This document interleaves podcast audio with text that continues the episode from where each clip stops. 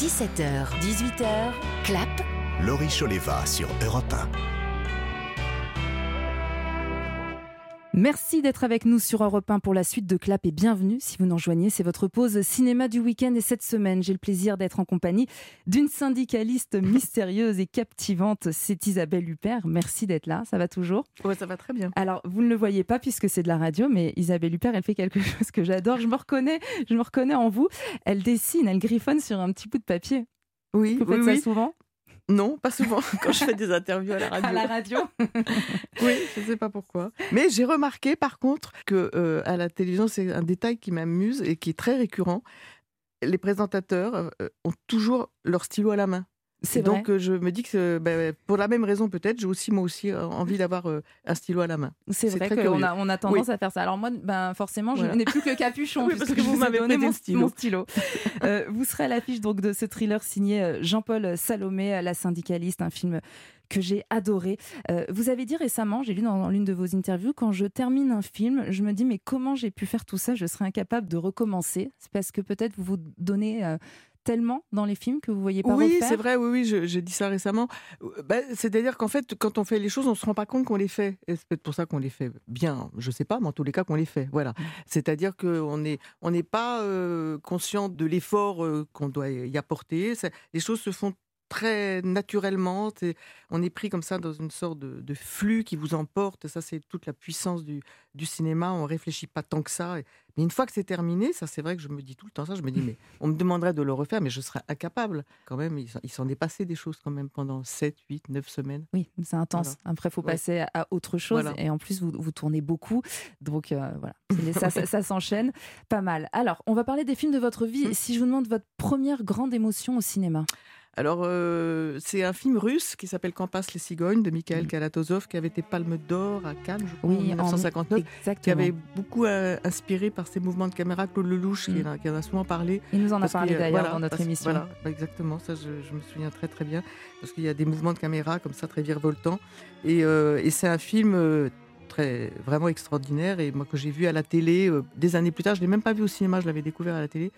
Euh, et c'est là peut-être, que- oui, c'est là que j'ai compris bah, qu'au cinéma on pouvait à la fois rire et pleurer. Mm. Euh, parce qu'il y a ce plan final de l'héroïne en, en costume blanc qui est jouée par une grande actrice russe de l'époque qui s'appelle Tatiana Samoilovna et euh, qui marche sur le quai euh, croyant retrouver son fiancé et qui au fur et à mesure alors elle a un bouquet de fleurs elle Mm. sourit et puis au fur et à mesure elle découvre bah, qu'il n'est pas là et donc elle commence à pleurer puis elle croise un vieux monsieur qui lui dit euh, il faut vivre mon petit il faut vivre et, et ça m'avait complètement euh, bouleversé et ça me bouleverse encore d'ailleurs quand si j'ai l'occasion et- ou d'en reparler ou de revoir le film C'est toute la beauté de- du noir et blanc aussi, de, dans ce film. Et exactement effectivement, cette scène de fin qui est considérée, d'ailleurs Claude Lelouch le, le dit Mm. souvent, comme Mm. une des plus belles scènes du cinéma. hein. Magnifique, Absolument, absolument. incroyable.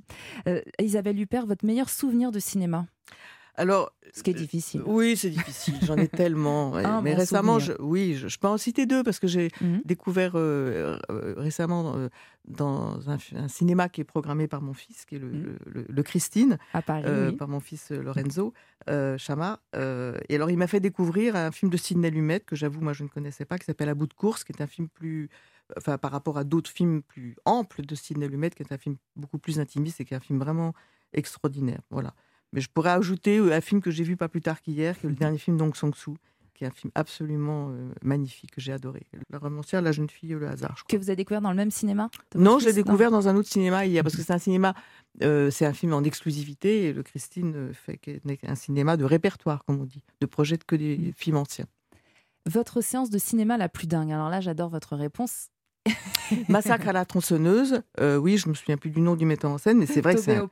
Toby Hopper, mais c'est vrai que c'est un film euh, vraiment très très perturbant, et quand même j'avais pris un calmant après d'avoir vu. C'est vrai Ah oui, je me souviens très très bien.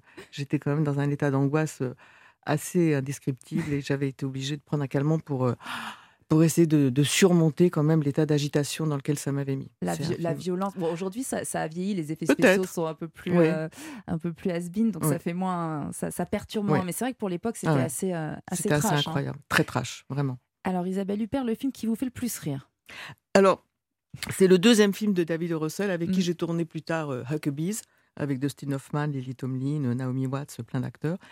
Mais ça, c'est son deuxième film et c'est un film hilarant avec Lily Tomlin déjà, avec euh, un acteur américain que Ben j'adore, avec Ben Stiller, et c'est un film absolument complètement déjanté, Mhm. vraiment génial, C'est grinçant aussi. très grinçant, et puis euh, oui, et puis ah bon, il y a, enfin, ils, se- ils traversent toutes sortes d'épisodes.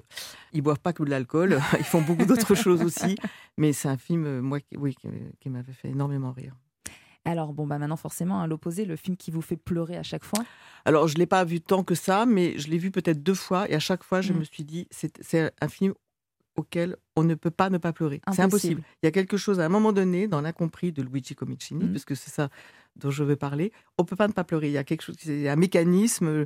Voilà, je, je- je défie quiconque de ne pas pleurer en voyant ce film. Mais Magnifique. Isabelle Huppert, vous, vous pleurez facilement Oui, au très facilement. Mais j'ai pleuré encore. au- J'ai vu le film donc Song Soo hier et j'ai pleuré à la fin. Ça m'a beaucoup ému. Non ho mica paura di morire, sai. Anche la mamma è morta. Levami la tenda, non la voglio. No, no, no, no, no, devi stare qua sotto, tesoro, ti fa bene. No, non voglio vivere senza la mamma. Bon, vous la passez en, en version Oui. originale, mais ça fait Bah, du bien euh, aussi. De... D'autant mieux parce que c'est la langue italienne est toujours tellement agréable à entendre.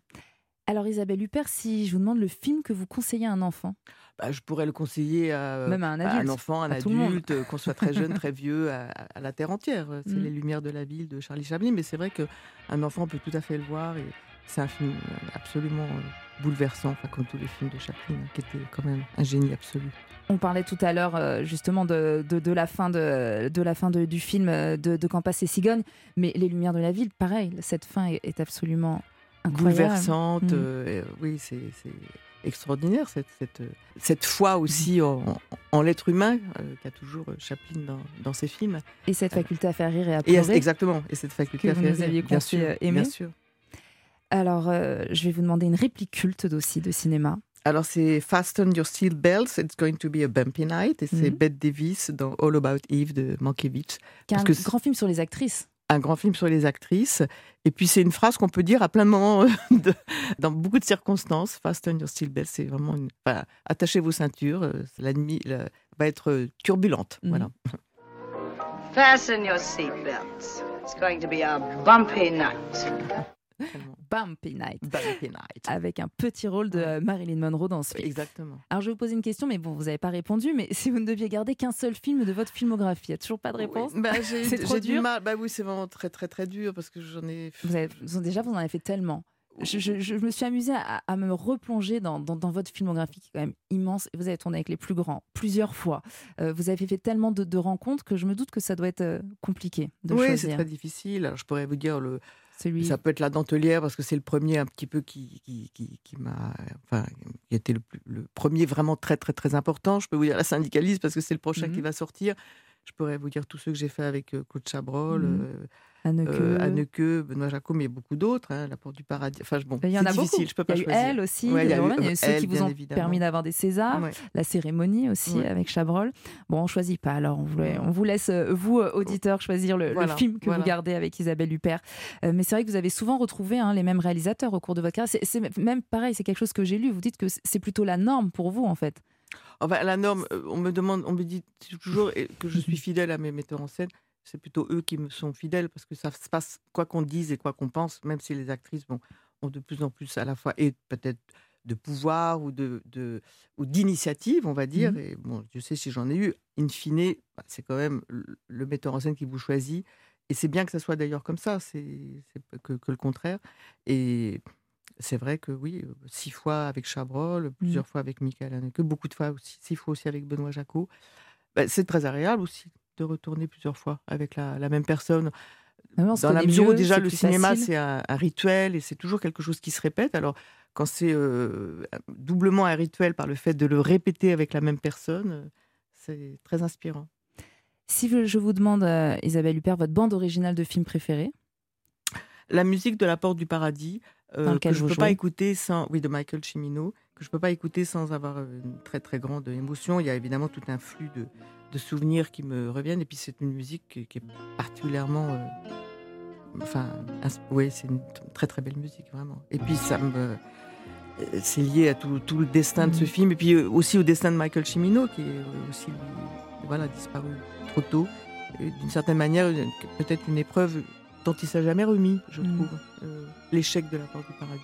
Alors que c'est vraiment un, un très grand film hollywoodien, euh, sublime. Et- Ben, justement, pas, pas, pas que hollywoodien, et c'est peut-être en ça qu'il portait les prémices de sa, non pas de, enfin, de son échec, mais de la difficulté à le, à le recevoir. Euh, Il y avait un message aussi, euh, enfin, si tant est qu'il portait un message, mais il y avait quelque chose qui était dit dans le film qui était difficilement audible, peut-être aussi pour les Américains, qui revenait un petit peu sur le mythe d'une Amérique euh, accueillante et euh, ouverte. euh, C'était un film euh, très subversif de ce point de vue-là. Le film qui a changé votre vie? Oui, bah, je dirais c'est le cinéma qui peut, enfin changer la vie. En tous les cas, qui peut, euh, Qui a changé la qui- vôtre, en tout cas. Ah, la mienne, sûrement. Après, on peut pas prétendre qu'elle change intégralement celle des spectateurs, y compris celle de la spectatrice que je suis. Mais de, au même titre, oui, que, que le- la littérature, que le. Mais c'est vrai que le cinéma, ça représente euh, un phénomène émotionnel euh, encore peut-être. Les choses sont incarnées, c'est c'est fort. On voit bien d'ailleurs que les Mhm. réactions à un film euh, sont parfois plus fortes que le- le- la réaction à, à un livre ou à, ou à une peinture ou à une musique. Est-ce que vous arrivez à passer une semaine sans voir un film? Oui, j'y arrive, je survis, mais euh, là, je Parce suis que allée vous êtes très cinéphile. Vous... cinéphile. J'aime, oui, j'aime beaucoup aller au cinéma. Cinéphile, je sais pas, parce que cinéphile, ça, euh, ça signifie aussi euh, avoir euh, une grande connaissance de tout ce qui a été fait. Et, voilà, je suis pas si cinéphile que ça. Il y a encore et, c'est tant mieux d'ailleurs, parce que j'ai en- encore énormément de films à découvrir. Alors, j'ai envie de vous poser une question, Isabelle Huppert. Je ne sais pas si vous allez me répondre, mais avec tous ces grands cinéastes que vous avez rencontrés, avec qui vous rêvez encore de tourner? Mais c'est une question à laquelle j'ai toujours eu du mal à, à répondre. J'aurais pu- je pourrais vous dire, j'aurais adoré tourner avec Ingmar Bergman et Alfred Hitchcock, par exemple. Mais euh, voilà, je crois qu'on a envie de tourner avec ceux qui, euh, ceux Qui pensent à vous de- d'abord Oui, qui ont envie de, de, de- de vous filmer. Euh, donc j'ai pas de, y a, y a- j'ai pas de, de noms comme ça qui me viennent à, l'esprit, mais il y a, y a des grands cinéastes dans le monde entier. Donc oui, s'ils me le proposaient, j'adorais. euh, Il y en a encore pas. oui. Oh, il y en a encore beaucoup. Merci beaucoup. Je rappelle que vous serez donc à l'affiche de La Syndicaliste le 1er mars au cinéma, un film de Jean-Paul Salomé, votre deuxième collaboration avec Jean-Paul après La Daronne, un film absolument Et captivant. puis on peut ajouter aussi de mon crime de Et bien François sûr, Ozon le vous 8 serez- mars. Merci Voilà. de, de le rappeler, c'est vrai, et on en reparlera euh, longuement dans Clap. Vous serez à l'affiche euh, de Mon Crime. Excellent, euh, François Ozon. J'ai beaucoup aimé ce film. Merci Isabelle. Merci à vous. Et restez à l'écoute d'Europe 1. Dans un instant, on parlera des films à voir ce week-end au cinéma en compagnie de Franck Vallière et Sophie Rosemont. A tout de suite sur Europe 1.